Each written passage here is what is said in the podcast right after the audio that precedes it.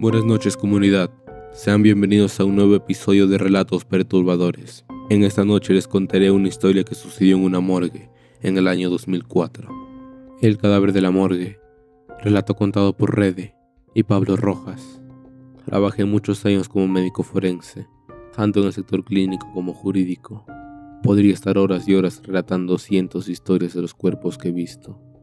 Para mí, esas cosas no son nada del otro mundo hasta aquel día pensé que lo había visto todo, pero nunca faltan las sorpresas. Había examinado cuerpos de todo tipo, tamaño y edad. Vi cosas atroces, horrendas, que solo contarlas sin detalles podría ruizar a algunos y hacer llorar a otros. A veces, lo que más impacta no era necesariamente el cadáver o su estado, algo que podría causar impresión al menos en los primeros años de iniciado, es la causa de muerte. Las más comunes son muerte natural o por enfermedades, infartos cardiorrespiratorios, mutilación o traumatismos por accidentes de tránsito. En esto último, jugaba un papel muy importante, ya que en ocasiones se necesita un examen minucioso para identificar un homicidio. Los casos más complejos son cuando aparecen cadáveres sin un contexto que nos dé información, ancianos que mueren en su casa hasta que alguien siente el olor luego de días, alguien tirado en la calle, un cuerpo flotando en el mar. Estas situaciones son las que nos lleva a investigar si fue un asesinato premeditado o homicidio culposo. Todo esto que les he contado es para que comprendan lo extraño de lo que viví.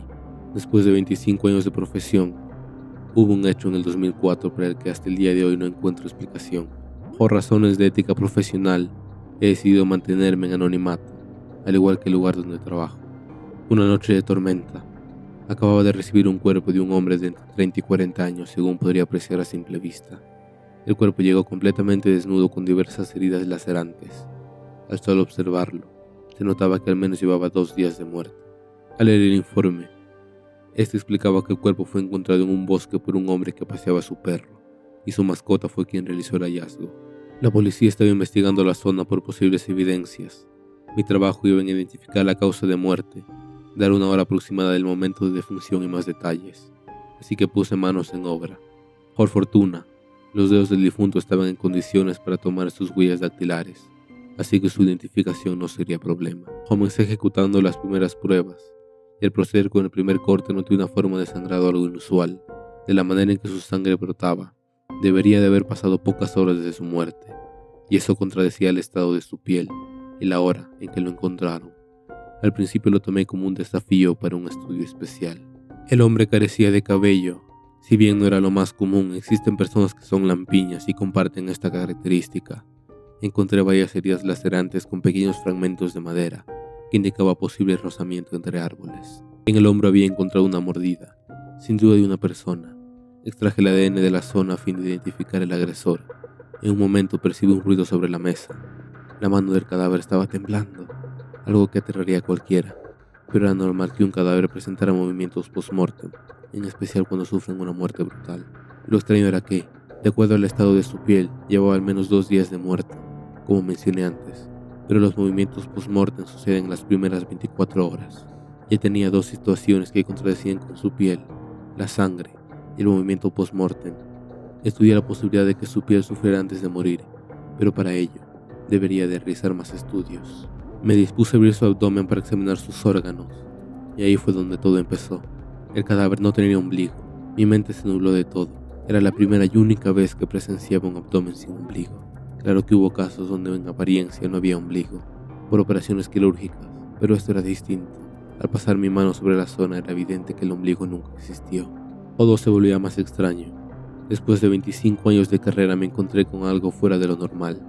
En ese momento recordé algunas novelas de terror que había leído en el pasado. La ausencia de un ombligo era debido a que el ser humano no nació de un parto, sino que era un clon o creado de forma artificial. Eran las 2 de la mañana.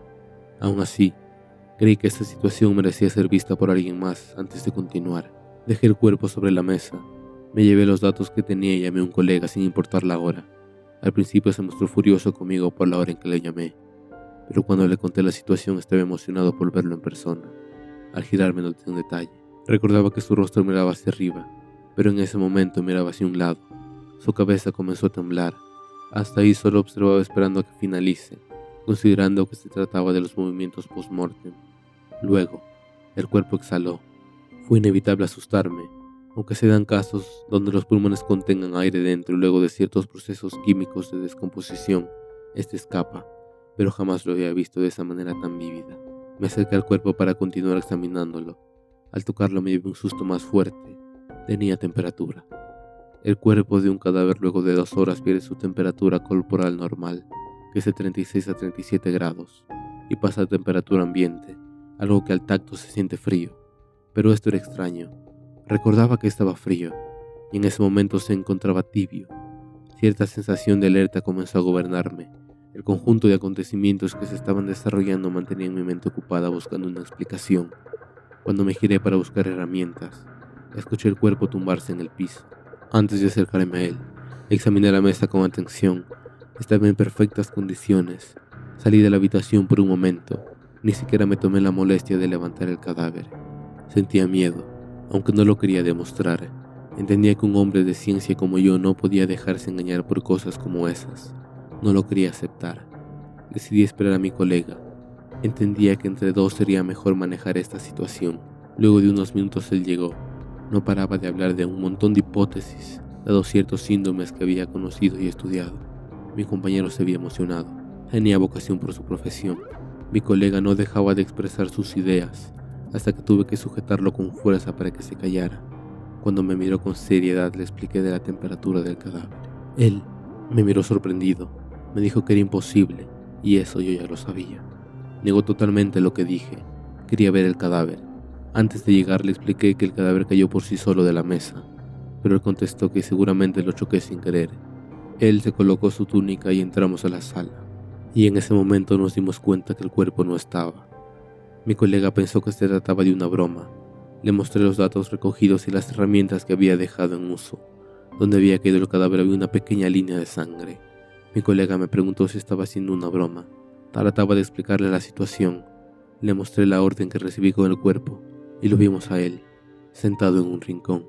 Solté mi carpeta, dado el espanto. Mi colega se rió, asegurando que era una broma, pero creo que algo en mi expresión le hizo entender que no. Él me hablaba y yo no lograba reaccionar. Se acercó hasta el cuerpo, Apenas tocó su rostro y se apartó al instante. Retiró la mano de él como quien ve a un animal que lo pudiera morder. No me dijo nada. Me pidió que saliéramos.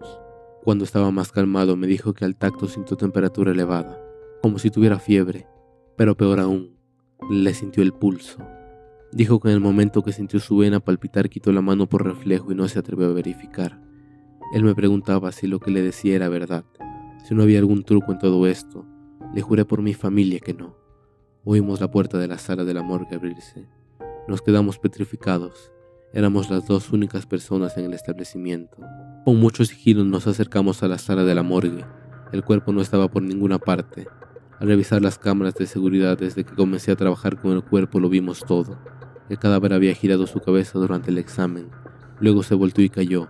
Cuando lo dejé, este se arrastró por el suelo usando únicamente sus brazos. Antes de que entremos, había intentado levantarse, pero cayó sentado en el suelo en la posición en que lo encontramos. No supimos más nada del cadáver. Tomamos capturas de la grabación y elevamos el informe a nuestros superiores. Al otro día, los resultados de las huellas dactilares llegaron. No coincidían con la base de datos. En teoría, nadie en el registro civil tenía esas huellas. Luego de eso, la policía nos acusaba de robar un cadáver, pero nuestros superiores de alguna manera nos salvaron de la situación y todo quedó aclarado. Nos obligaron a firmar por medio de unos abogados un acuerdo de confidencialidad sobre la ausencia a cambio de quitarme cualquier cargo por la desaparición de un cadáver. Entre mi colega y yo jamás hemos tocado el tema. Él siguió trabajando mientras yo solicité mi retiro. Hoy me animo a contarlo porque yo hice mi vida y no me importan las consecuencias. Oh.